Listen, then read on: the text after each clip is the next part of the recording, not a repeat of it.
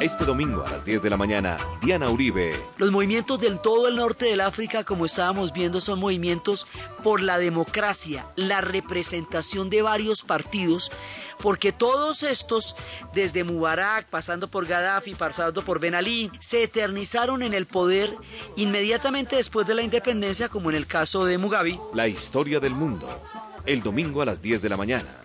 Caracol Radio más compañía.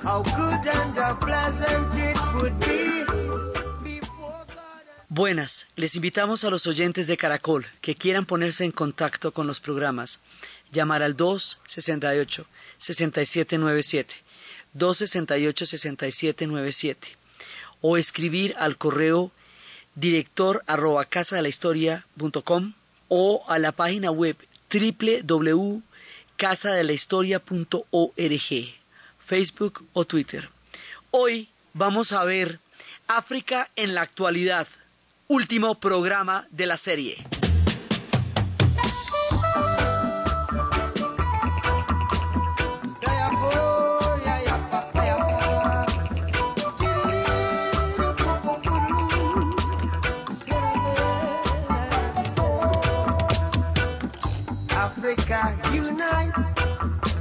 We're moving right out of Babylon.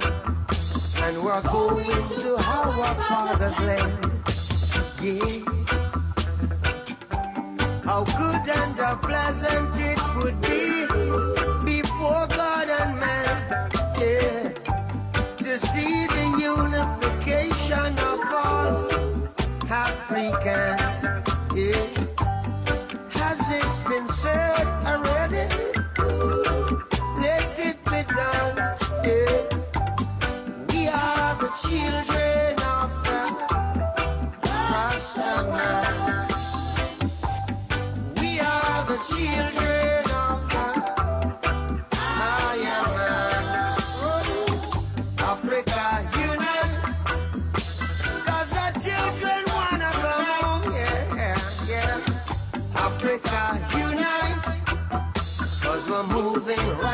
out of Babylon and we're grooving to how our father's land.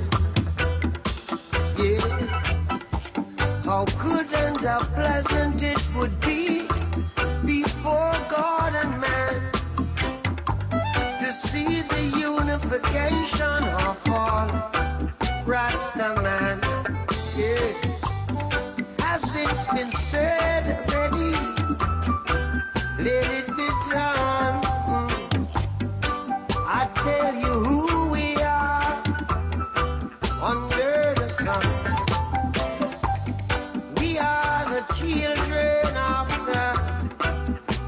Man. We are the children of the higher man. So Africa unite.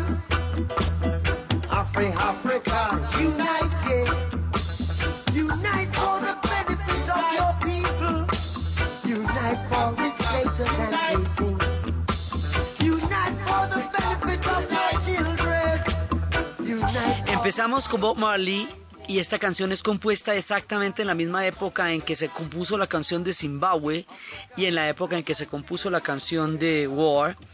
Y habla de la unificación de los pueblos africanos para el beneficio de todo el continente, para el beneficio de toda la nación eh, de todas las diferentes naciones que conforman África, de los Rastafaris también como pueblo, los hijos de Jah, eh, para el beneficio de todos y para regresar eh, a su tierra original, porque nos vamos de la Babilón, que hemos visto la Babilón es el, el exilio, la, el lugar donde ellos son discriminados y Zion es como el lugar donde su corazón habita, que es en África. Entonces Bob Marley habla de una conciencia africana y él va a ser uno de los puentes más importantes entre el mundo africano y el mundo afrodescendiente en las Antillas y en el, mundo, y en el planeta entero, porque él alcanza a globalizar su mensaje. Entonces, pues en todas partes, de ida y de venida, Bob Marley va a hacer visible la influencia africana en la formación de la cultura del mundo y en la formación de la conciencia histórica de un pueblo unido por una historia común que, como vimos en su momento, fue toda la tragedia de la esclavitud y del comercio triangular. Entonces, esta influencia de Bob Marley va y viene porque ahora vamos a escuchar una canción que es de Bob Marley, interpretada por un hombre de Mali que se llama Baba Mal y por otras personas dentro de un grupo de movimiento musical que se llama Cantando, Tocando para el Cambio, Playing for Change, que son eh, movimientos planetarios donde se van cantando canciones en todas partes del mundo para buscar el fin de los conflictos y el cambio de las sociedades a través de la música.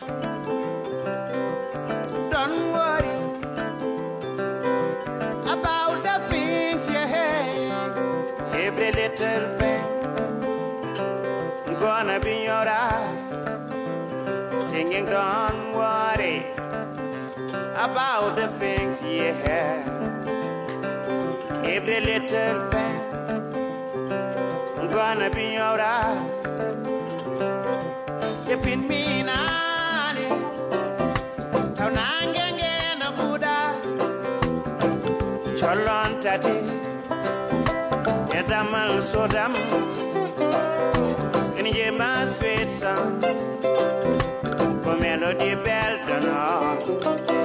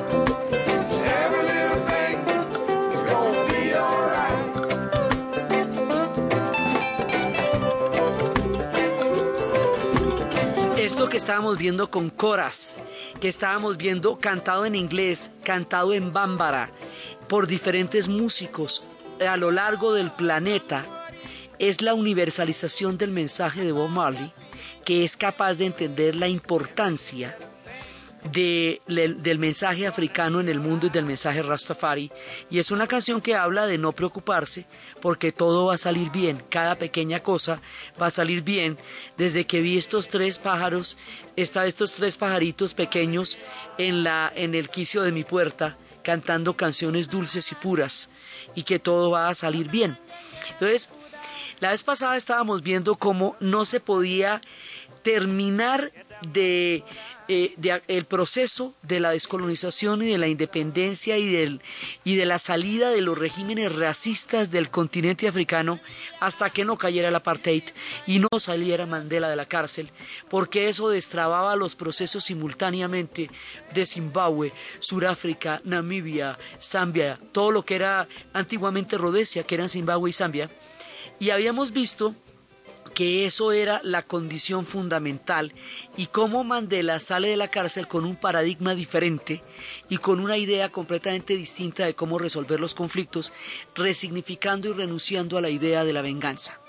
Entonces, en ese momento de la historia pasan diferentes alternativas. Mugabe en Zimbabue había empezado con una gran eh, imagen de unión y de solidaridad y Bob Marley and the Wailers hicieron el concierto para el día del nacimiento y de la independencia del país de Zimbabue.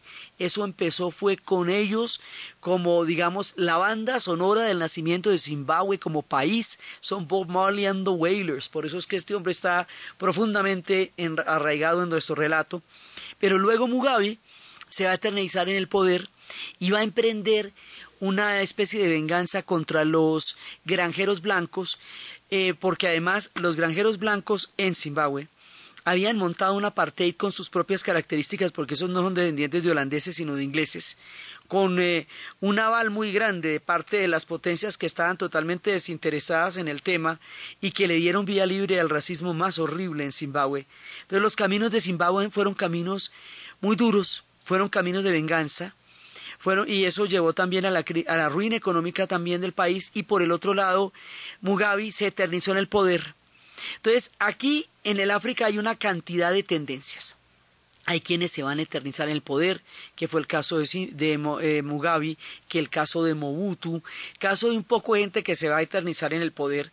Entonces, en un principio va a haber partidos únicos por tradiciones culturales, por influencias de la Unión Soviética, de regímenes de partido único, porque el comunismo es una, digamos, una tendencia que, que en la descolonización va a tener una importancia muy grande, y eso va a ocurrir durante los 60, 70, 80, en los años 90 van a empezar los procesos de multipartidismo. Es decir, van a empezar los procesos de hacer elecciones para representar distintas fracciones. Ahí tienen que caer los dictadores eternos y tienen que llevarse a procesos de democratización importantes, que fue el caso de la nación de Mali, que llevó a un proceso de democratización grandísimo. Hicieron la paz con los Tuareg, estamos hablando de 1900, eh, de, de hace 11 años, cuando ellos hicieron la paz y crearon una democracia social estable y bastante ejemplar a nivel político. Ahora, eso acaba de sufrir un revés por una rebelión que se origina en la en el retorno de soldados que estaban peleando con con Gaddafi en Libia y que al perder la guerra en Libia se devuelven para Mali pidiendo una, una secesión de territorio. Eso va a generar una rebelión.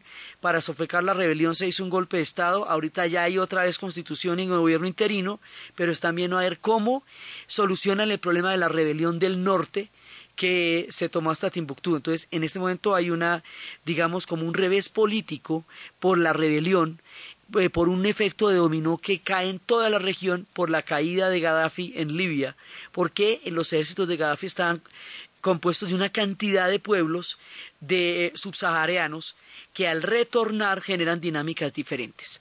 Entonces, hay toda la lucha por el multipartidismo en Kenia, en Senegal, que acaban de hacer las elecciones, eh, los últimos que lo van a hacer aún, eh, pues digamos que lo estaban haciendo en África Occidental y lo lograron, hasta ahorita que estamos hablando de un año, en la Guinea, eh, la Guinea Conakry, que es la, que queda en la, en la, pura costa, ahí, Alfa Condé tiene en este momento la, el gran reto de llevar a la prosperidad y a la democracia a la Guinea Conakry. Los movimientos del todo el norte del África, como estábamos viendo, son movimientos por la democracia, la representación de varios partidos, porque todos estos, desde Mubarak, pasando por Gaddafi, pasando por Ben Ali, pasando por Mugabe, pasando por Mobutu, pasando por todos ellos, se eternizaron en el poder inmediatamente después de la independencia, como en el caso de Mugabe, o después de sucedieron a los libertadores y ellos se convirtieron en los descendientes de los libertadores para efectos de gobernar eternamente la nación. Ese sistema de partido único de una sola persona gobernando estas naciones entró en crisis y en este es el momento de la democracia en el África y eso es lo que se están jugando. Entonces, hay que recordar que cuando Europa conoció la democracia en el siglo XX, en la década de los 20 después de la caída de la Primera Guerra Mundial y de la, eh, la caída de las águilas, eh, crearon unas jóvenes repúblicas que recién estaban empezando a retomar el sistema democrático políticamente desde la época de los griegos en que había desaparecido la democracia y que mientras se aprendieron el secreto y la importancia de la democracia, les llegó el fascismo, la Segunda Guerra Mundial y los, y los totalitarismos más aterradores, como fue el experimento de, de Hitler en Alemania con el partido nazi y de Mussolini en Italia con el partido fascista. Europa tuvo que aprender una lección terrible para valorar la democracia y poder llegar a regímenes estables. Y estamos hablando del siglo XX por la mañanita, entre las dos guerras mundiales y después de la Segunda Guerra Mundial. Los africanos llevan 20 años algunos haciendo la democracia, otros 10. Entonces, pero a ellos sí les caen, que mire que cómo es que ellos no se logran organizar para la democracia. Los europeos lo aprendieron a la mala y, eh, y se llevaron a todo el mundo por delante. Entonces, digo esto por una cosa. Los procesos africanos se, se miden con un rasero diferente a como se miden los procesos del resto de los continentes. Si en África hay una guerra es porque son unos salvajes y, un- y que no se pueden eh, organizar ni pueden llevar a una sociedad civil. Europa se echó dos guerras mundiales y toda la tragedia de una generación hundida en las trincheras debajo de las alambradas con gas mostaza no se muestra como un acto de barbarie infinito de la cultura europea, sino como una tragedia inevitable del destino, mientras que una guerra eh, como la que han tenido los africanos se muestra como una naturaleza intrínseca e inclinada al conflicto. Ahí está la diferencia del relato histórico entre una guerra civil, como la guerra civil española, donde se despedazaron los españoles a mordiscos, un millón de muertos durante tres años, y acabaron con ese país, ¿sí? Y duraron mucho tiempo reconstruyéndolo después. Y eso es en el 36, o sea, no es que no estamos hablando de, de- del año 501, esto es 1936. Entonces, cuando hay guerras en África, parecen realidades eternas eh, y condenatorias. Cuando hay guerras en Europa, son sucesos heroicos que se superaron con toda clase de- de civilización. Entonces, es la misma vaina. Las guerras son horribles donde estén. Entonces usted dice la matanza de Ruanda, que fue una de las cosas más horribles que hayamos visto.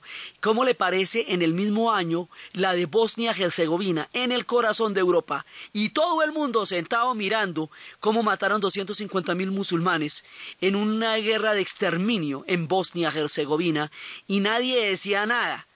Entonces no es un problema de los africanos ni es un problema de los eslavos. Esto, las guerras suceden en diferentes sociedades independientemente de las culturas por las cuales las guerras llegan a suceder. Eh, es cierto que África ha tenido guerras fuertes en la era poscolonial, por todos los factores que hemos visto, pero no menos, ni menos aterradoras, ni menos fuertes de las que han tenido los europeos, de las que tuvimos nosotros con nuestro siglo de guerras civiles y la guerra de los mil días y la guerra de la Triple Alianza y las del Chaco, que fueron guerras entre nosotros mismos, guerras fratricidas, o la guerra de Perú con Chile, ¿sí? O de nosotros con el Perú. O sea, nosotros también nos hemos dado la garra. Lo mismo les ha pasado a los africanos porque sus procesos son simplemente más recientes que los nuestros. Y es para lograrse poner de acuerdo en redefinición de fronteras, sistemas políticos, representaciones de las diferentes tribus, eh, con unas condiciones económicas muy desventajosas, porque todo el comercio está hecho de manera que los precios de las materias primas de África sean muy bajos y sus condiciones de negociación sean muy precarias. Los precios del algodón de ellos son bajos y los países que los cuales compiten en el primer mundo tienen grandes subsidios, lo que hace que la diferencia de precios en el mercado sea muy desfavorable para los africanos.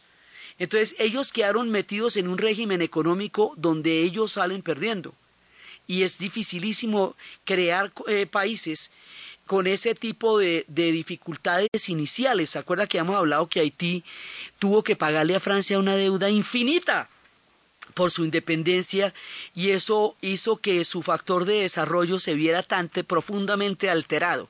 Entonces, la era poscolonial africana está marcada por todas estas preguntas, por todos estos dilemas, por un régimen económico totalmente desfavorable que es en el que las potencias de todas maneras con cara gano yo y con sello pierde usted. Entonces, eh, en este momento ellos están encontrando su destino bajo la tierra.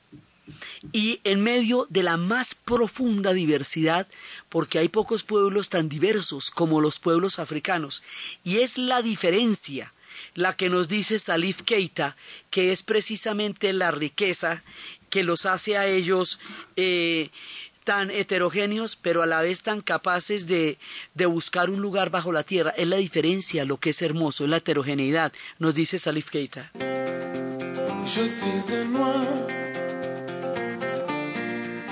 Ma peau est blanche, et moi j'aime bien ça. C'est la différence qui est jolie.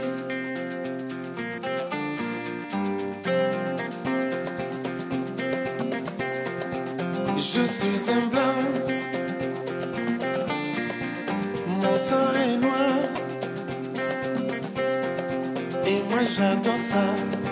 C'est la différence Quero. Je vous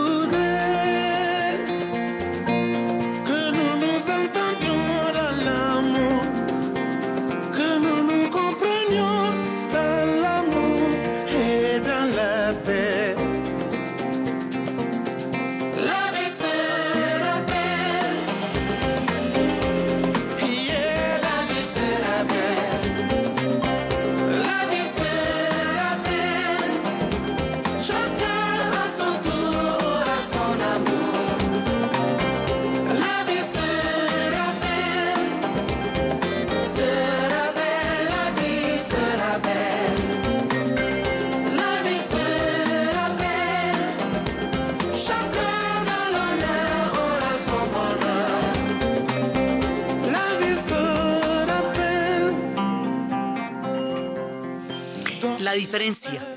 Eh, Salif Keita es albino. Hay una buena, un, un porcentaje de la población africana que es albina. Entonces él dice, yo soy blanco, mi piel es blanca, pero mi sangre es negra, pero mi corazón es negro. Eh, y es la diferencia la que nos hace hermosos, es la diferencia la que es buena y es la diferencia la que hace la vida bella. Y yo quisiera que todos nos entendiéramos en el amor, porque es la diferencia la que nos hace podernos relacionar de diferentes maneras. África es un continente heterogéneo, no es un país, son 55 países. ¿sí? con unas culturas que hemos visto completamente diferentes, con una diversidad de lenguas que pasa de las 1200 lenguas, con más de 800 etnias, con unas historias ancestrales y profundas, y en los años recientes se ha descubierto que el origen de la especie humana está en África, eh, desde cuando se descubrió Lucy, desde cuando se descubrió en el lago de Chad un hombre que tiene siete millones de años y que ya es un Homo sapiens. O sea, el, la, ya digamos el esqueleto negro que se ve en Kenia, Abel es el que se llama el hombre del norte de Chad, eh, Tumain, Tumain tiene siete millones de años. Eh, digamos, es allá donde los homínidos, la especie de los homínidos, tuvo lugar sobre la Tierra, de ahí se van a mover por todo el planeta. O sea que todos somos de una u otra manera descendientes de ese hecho primigenio y original que es la formación del hombre en el continente africano, en el más antiguo de todos los asentamientos humanos de los que tenemos noticia hasta ahora. Entonces, África se reinventa, se redescubre, África se crea, está en proceso de construcción, muchas cosas están, eh, se están asentando en este momento, y mientras África hace esto, hay, claro, hay problemas de créditos, hay problemas de empréstitos, hay problemas de, de dificultades de desarrollo, y una propaganda europea durante, después, antes y desde el colonialismo, en donde se dice que la vida está en Europa, que allá lo que está, lo bueno es en Europa, que lo que toca es ser como los europeos, en un sentido parecido a lo que nos pasa a nosotros con Estados Unidos cuando hay un imperio al norte. Entonces, para ellos, entonces, lo, el equivalente del hueco nuestro, toda la vuelta del hueco que se hace para llegar a México por la frontera, allá son las pateras que se hunden en el Mediterráneo. Y es la gente yéndose por todo el desierto del Sahara, caminando hasta, hasta Marruecos y hasta, eh, y hasta Argelia o hasta Senegal para tomar barcos. Eh, la patera es un, es, haga de cuenta los balseros. Una patera es como una balsa, eso es una cascarita de huevo en el Mediterráneo y muchas veces estos barcos han sido hundidos por las mismas armadas europeas. Entonces cuando llegan allá y los tratan terriblemente mal y les venden la historia de que es que el futuro está allá y que la vida está en Europa. Y habíamos hablado de la, de la película La culpa la tuvo Voltaire, que es de un tunecino que se hace pasar por argelino para llegar a Francia como refugiado político y eh, se va a casar con una mujer tunecina y le- ella le falla, lo meten a un psiquiátrico por depresión, va a conocer a una, a una chica francesa de la que se enamora y cuando logra una vida y cuando logra una estabilidad, un día está vendiendo flores en el metro y lo deportan en un avión inmediatamente y lo mandan para Túnez. Y cuando el tipo regresa a Túnez, se acuerda que él había llegado a Francia porque le habían dicho que en Francia había un personaje que se llamaba Voltaire que había dicho que las personas todas eran iguales y que todo el mundo tenía el derecho de expresar sus opiniones y decía yo no estoy de acuerdo con lo que usted dice pero sería capaz de morir por el derecho que usted tiene a expresarlo y que él se fue buscando eso que dice ese señor Voltaire y se da cuenta cuando llega a Francia que ese discurso no es para los africanos. ¿Sí? Entonces por eso la película se llama La culpa la tuvo Voltaire es, los van a asfixiar a ellos. Con una a ellos les entran todos los niveles los canales de noticias francesas. Eh, según no porque también los de la colonización inglesa pues entra la BBC y los de la así. Y ahí les muestran un mundo de consumo y de oportunidades que es como un espejismo, pero al mismo tiempo les, les, eh, les cortan toda posibilidad de llegar allá. Entonces les muestran como una, una tierra a donde nunca van a poder llegar, pero donde les venden la idea que es que todas las cosas suceden es allá. Y las fronteras están totalmente cerradas para ellos. Eso no le da a nadie, le dan una visa allá. Por eso Tinken ya dice, abran las fronteras, ouvre les frontières.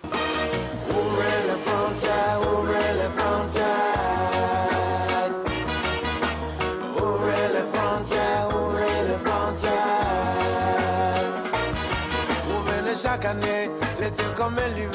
Et nous on vous reçoit toujours les bras ouverts. Vous êtes ici chez vous, après tout peu importe. On veut partir alors ouvrez-nous la porte. Ouvrez les frontières, ouvrez les frontières. Ouvrez les frontières, ouvrez les frontières. Du Cap à Gibraltar, nous sommes des milliers à vouloir comme vous venir sans rendez-vous. Nous voulons voyager Mais nous, on vous a pas refusé le visa. Ouvrez les frontières, ouvrez les frontières.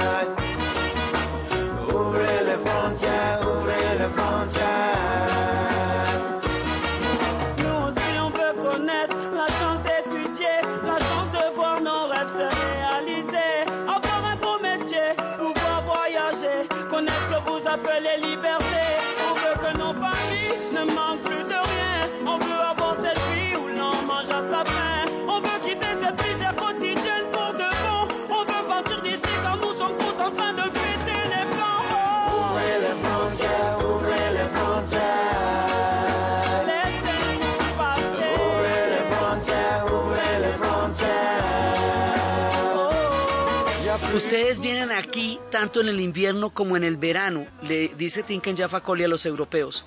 Se les recibe divinamente, nadie les pide papeles, todo el mundo está aquí tranquilo. Y resulta que nosotros allá no podemos ir. Nosotros queremos ir, abran las fronteras. Nosotros queremos ir, queremos la oportunidad de estudiar, queremos la oportunidad de trabajar, queremos conocer lo que ustedes llaman libertad, queremos conocer las oportunidades que ustedes dicen que están en sus, está en sus sociedades. Pero cuando vamos para allá, a nosotros sí nos rehusan la, una visa. Abra las fronteras, la juventud se asfixia, déjennos pasar, déjennos pasar. Entonces, ¿qué pasa? El tema del colonialismo, una vez que sacamos a los europeos, es que usted no se puede meter de la manera como ellos se metieron, que vimos profusamente a lo largo de más de cuatro programas dedicados a eso, y desordenarles la vida, desbaratarles las comunidades, armarles fronteras artificiales, explotar su economía, empobrecer su suelo, su agricultura, saquear sus recursos, ponerles unas razas superiores a que los, a que los sometan a condiciones miserables de maltrato y de humillación empobrecerlos hasta hacer sus factores de desarrollo complejos, arduos y difíciles y no pretender que se le vayan para su casa a buscar el empleo que usted les negó con el trato económico que les hizo al organizar como quedaron esos países organizados después de la, del colonialismo. Ahí hay una responsabilidad histórica del tamaño del planeta. O sea, hay un crimen histórico por la esclavitud hay una, una responsabilidad histórica por el colonialismo. Hay la necesidad de una recuperación digna de la historia de ellos, negada por todos estos factores, y hay una, una contraposición. Usted fue y hizo todo ese montón de maldades en África, y ahora pues ellos van a buscar empleo, y usted cómo va a hacer con eso. Entonces, no, pues cuando llegan toda esta oleada de africanos allá, entonces cierran las fronteras, ahorita están empezando a revisar los acuerdos Schengen a ver si eliminan la libre movilidad dentro de las fronteras europeas y esto se vuelve una situación que por ahora no tiene salida. No tiene salida porque los africanos siguen llegando cada vez más y los europeos ahora sí no los quieren ver. Ah, no, no, no, yo írmele a meter al rancho sí, pero que usted se venga para acá, no. Entonces, ¿Cómo hacemos? A ver, ¿usted cómo quiere que eso pase? Si usted es el que tiene las oportunidades económicas y el otro no las tiene. Entonces eso, digamos, eso es una situación poscolonial. Es más, durante los procesos de la reconstrucción europea, muchos africanos, particularmente eh, del norte del África, fueron llevados bajo contratos para trabajar como mano de obra en la reconstrucción europea cuando ellos ya empezaron a tener niveles de vida mejores y ya no querían hacer esos oficios. Así que ahí hay generaciones que llegaron allá con contratos de trabajo traídos por los europeos y ahora no quieren saber de nadie, pero no están dispuestos a cambiar el orden económico que es tan desfavorable para los productos africanos hay un, un postulado que dicen los africanos, no me compre la cosecha barata y luego me dé caridad. Sí, don't buy my harvest cheap and then give me charity. Entonces usted me, me pone un trato económico bien desigual y luego me bota eh, eh, sacos de harina desde el aire y quedo yo además agradecido porque me está dando caridad, no me someta a estas condiciones. Sí, es que la, la cosa es bien complicada. Cuando logran llegar allá, empiezan a pasar hambre y les pasa lo que dice Tiken Ya que le pasa a, un africano en París. Eh, en una, en un, digamos como en una versión de la canción de Sting acerca de un inglés en Estados Unidos, un, eh, un America, eh, este es un africano en París. Maman, je pense à toi, je. Trois étoiles à Cachan. Tu vois, faut pas que tu ici. J'ai un toit et un peu d'argent. On vit là tous ensemble, on survit. On est manque presque de rien. C'est pas l'enfer ni le paradis d'être un Africain à Paris. Oh, un peu en exil, étranger dans votre ville. Je suis africain à Paris. Oh, un peu en exil, étranger dans votre ville. Je suis africain à Paris. Sais-tu qu'ils nous ont promis des places? Mais c'est par la voie des airs. Elles ne sont pas en première classe. C'est un oiseau nommé charter. En attendant que l'oiseau s'envole, des mains noires aux doigts de fée font tourner autour des casseroles un soleil au bout de ma fée. Oh, un peu en exil, étranger dans votre ville. Je suis africain à Paris. Oh, un peu en exil, étranger dans votre ville. Je suis africain à Paris.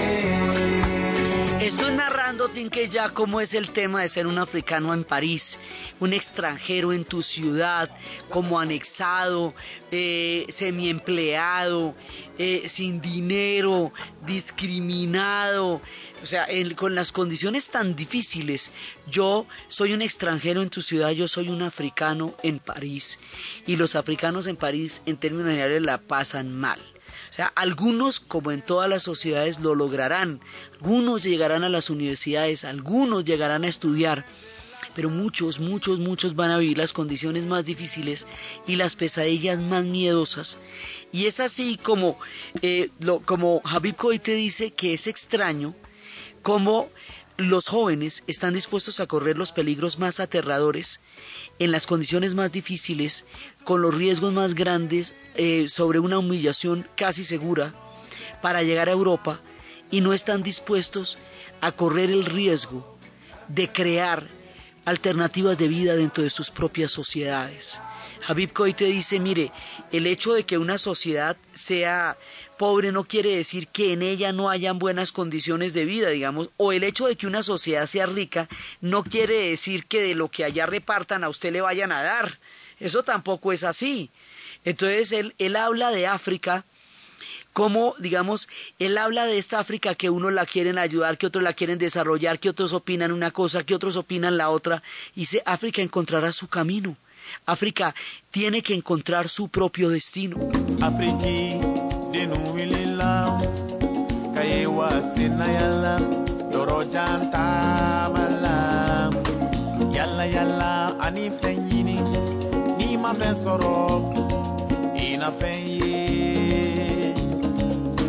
Fɔlɔ fɔlɔ anw ɲɛ bɛ bisimila hɔrɔnya la jatigiya la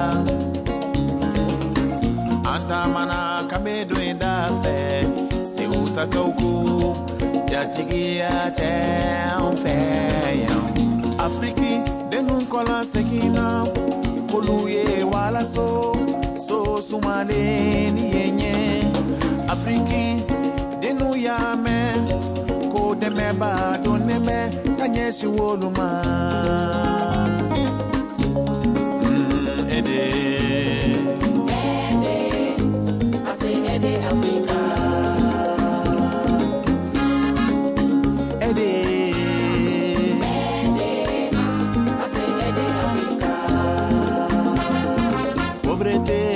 destination Africa. Corruption, destination Africa. Gouvernance ensablée d'Africa. Les guerres et génocides Africa. United Nations aussi a décidé dans son programme de développer Africa.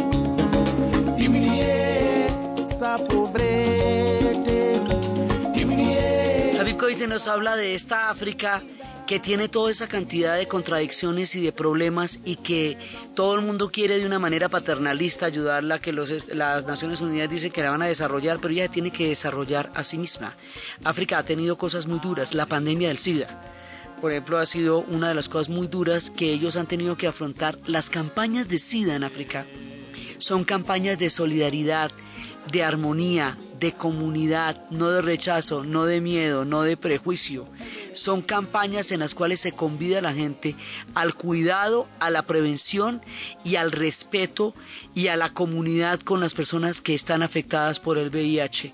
Es otra perspectiva completamente diferente y ya han logrado curvar las pandemias en las zonas donde empezaron en primera instancia en el África Occidental, Burkina Faso, Mali, Guinea, Conakry, donde ya la disminución es muy seria porque ha habido campañas totalmente grandes en África del Sur con el retrovirus, todo eso, digamos, ellos ya están curvando esas ya están encontrando el descenso de, de la, del grado exponencial al que llegaron a verse afectados por el SIDA, porque digamos es un propósito continental. Por un lado. Por otro lado, ellos están, digamos, buscando su desarrollo, pero como les decía, la corrupción en ellos parece que fuera endémica y que fuera una cosa específicamente africana. Sí hay corrupción, por supuesto que hay corrupción, pero ¿a usted qué le parece Berlusconi en Italia, que es como para dar alaridos? ¿Sí? O sea, la, la corrupción en Italia no resulta un tema genético de los italianos sino, o, la, o la corrupción en los países europeos, o, la, o los escándalos de las contrataciones en Irak y las guerras que se hacen bajo la corrupción por el petróleo. Entonces eso sí no, eso no es corrupción. Pero si en África hay corrupción, es que ellos no son capaces de llevar adelante eh, procesos transparentes. ¿sí? Eso para no meternos en asuntos locales. Entonces, resulta que los fenómenos que el resto de las sociedades experimentan en África parecen endémicos. Entonces, aquí es necesaria una mirada y una de las razones por las cuales se hizo esta serie es para mirar de otra manera al África. Es para mirar de cómo su historia es como la de todas las demás comunidades, sus conflictos como los de todos los demás y su derecho a resolverla como lo del resto. Cuando nosotros dejemos de mirarnos a través de los europeos, porque los europeos armaron un peaje y la historia nos la cuentan es ellos, a través de sus agencias noticiosas y de sus libros de historia, en el caso de que hablen de eso. Cuando nosotros nos podamos mirar con los africanos de frente, cuando nosotros podamos entendernos horizontalmente con ellos y no a través de las versiones que los europeos tienen de su historia, que ya hemos visto los inconvenientes que tienen, entonces vamos a poder cambiar el eje cultural del mundo, porque ellos también nos van a poder ver a nosotros como somos nosotros y no a través de la versión que de nosotros les dan a ellos. O sea, el mundo está, digamos, hay una serie de peajes en el conocimiento donde se distribuyen las versiones oficiales acerca de cómo es la historia de los otros. Es importante atravesar esas barreras para poder entender a los pueblos por lo que son y no por lo que se dice de ellos. Ir a mirarlos, están en nosotros y nosotros en ellos. Entonces, eso es una de, digamos, de las tareas históricas.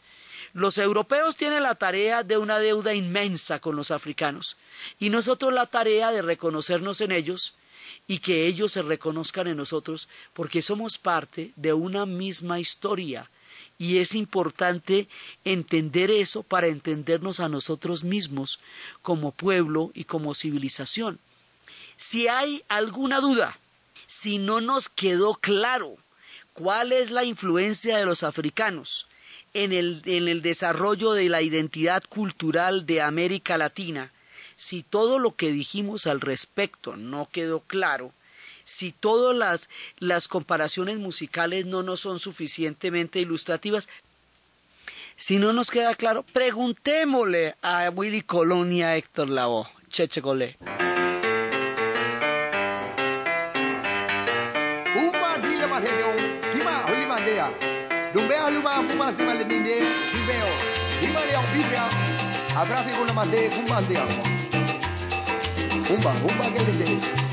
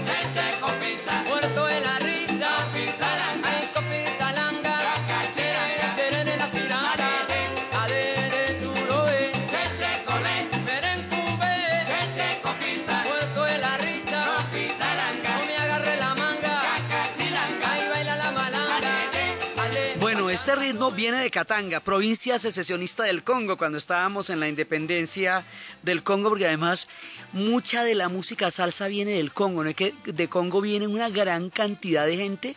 Entonces, bueno, viene ese, el bembé, africano es el bembé, ¿sí? Te gusta la bemba y te gusta el, el baquiné. Este ritmo es africano y donde quiera va para cheche colé. ¿sí? Entonces, el tema de que todos somos hermanos, oye tú venezolano, y el tema de que esto viene de allá, bueno, es una de las cosas que más hemos mirado a lo largo de esta serie, en donde hemos estrenado una historia que normalmente no se cuenta, la historia de África. Y es por eso que Tike Jaffa Koli nos dice que a pesar de que ellos tengan conflictos, no solamente tienen conflictos, y a pesar de que ellos tengan sequías, no solamente tienen sequías.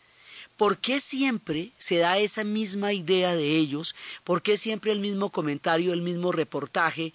¿Por qué siempre las mismas fotos? ¿Por qué siempre los mismos eh, referentes? para mostrar un pueblo eternamente sumido en la catástrofe de natural o en la catástrofe bélica, como un pueblo inviable que no puede por sí solo encontrar un destino. La misma justicia que uno pide para los africanos es la misma que pedimos para nosotros, que hemos tenido los terremotos más grandes, que hemos tenido las catástrofes más grandes y que hemos tenido dramas políticos impresionantes, pero no somos un pueblo inviable ni un continente inviable. Estamos en este momento encontrando una temperatura democrática bastante buena en el continente y ellos están en las mismas. Lo que pasa es que ellos empezaron 20, hace 20 o 50 años, nosotros hace 200 y todavía nos estamos cocinando. Entonces los europeos en este momento están en una crisis económica brutal que los está llevando a una crisis social enorme que hace más difícil todavía el tema de la xenofobia y el racismo, pero que nos di- indica que nadie está vacunado contra los males de las sociedades o de la economía. Por eso Tinken ya, para terminar, nos cuenta esta historia que habíamos puesto en el primer programa de Venga y vea. Mi África no es lo que usted cree. Mi África no es solamente la sequía ni el hambre.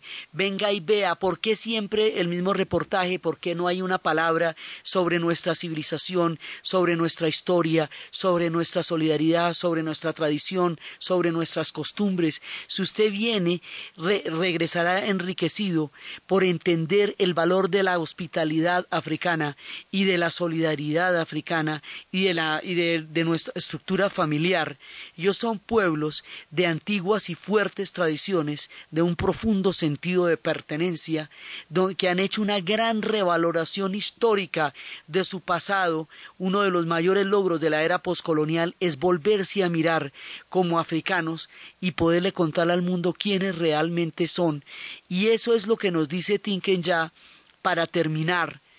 Y con esto, con una mirada sobre África, hemos recorrido, empezando por el año de la afrodescendencia y en esta primera parte del 2012, seis meses de la historia del África desde la formación de los grandes reinos de Malí, del imperio Songhai, de Carmen Borno, de Hausa, del Gran Zimbabue, desde el mito de Sonjata Keita, desde la formación histórica, desde los desde Lucy, desde el esqueleto negro, desde la formación del hombre, desde las grandes bibliotecas de Timbuktu, desde las historias de un pueblo con una cultura ancestral y una riqueza musical absolutamente a nivel y a escala planetaria, de un pueblo que llevamos en la sangre, que nos define y que nos ayuda a entendernos, nos hemos asomado al gran continente africano y a pesar de lo largo de la serie es apenas un abrebocas de la inmensidad y la diversidad